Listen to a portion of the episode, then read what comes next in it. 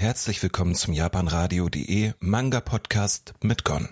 Heute freue ich mit dabei in einer ganz, ganz kurzen Review der Manga Carol and Tuesday tatsächlicherweise. Ja, wie gesagt, wir sind ja beim Shorts-Format jetzt und äh, dort will ich, möchte ich Mangas kurz vorstellen. Das ist jetzt relativ frisch und neu und äh, ja, deswegen legen wir los.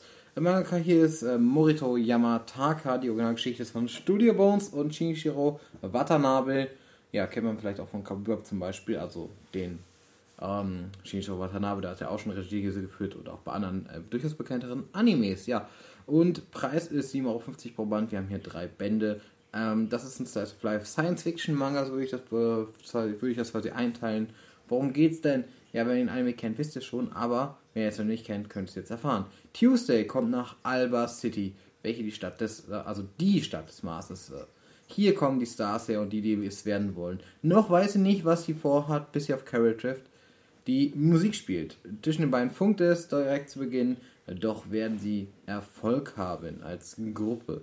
Ja, Umsetzung des Netflix-Hits mit demselben Namen, allerdings gibt es hier ein paar inhaltliche Änderungen.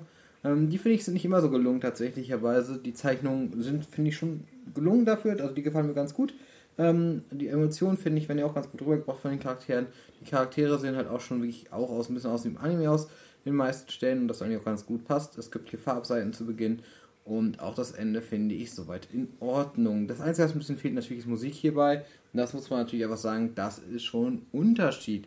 Ja, und an sich ist das eine gelungene Umsetzung des Anime, finde ich persönlich hier. Wir haben ja einige inhaltliche Änderungen dabei, tatsächlicherweise ein anderes Ende. Und ich finde, das Ende hier kommt auch nicht an das Ende vom Anime heran, weil der Anime da doch sehr ein emotionales und ändert, was auch irgendwie das Statement nochmal liefert. Und das finde ich ist hier nicht so ganz gegeben, aber trotzdem ist es hier natürlich ein. Ja, es ist ein netter kleiner Manga für zwischendurch. Ich finde, macht ja auch nichts Großartiges verkehrt. Aber ich würde euch fast sagen, schaut mal in die Leseprobe rein, die ich unten verlinkt habe und dann könnt ihr das ja überlegen. So, das ist mein Fazit nach drei Bänden. Und damit sind wir auch schon fertig mit dem ersten Manga der Short Reviews. Ja, und ich wünsche euch noch natürlich noch einen schönen Tag und ja, schaltet wieder ein oder hört den anderen Podcast rein. Ansonsten, wie gesagt, jeden Samstag ab 20 Uhr auf japanradio.de euer Gon mit der Sendung Yano Manga und meistens noch die Paddy im Schlepptau. Also von daher, bis dann, euer Gon. Ciao.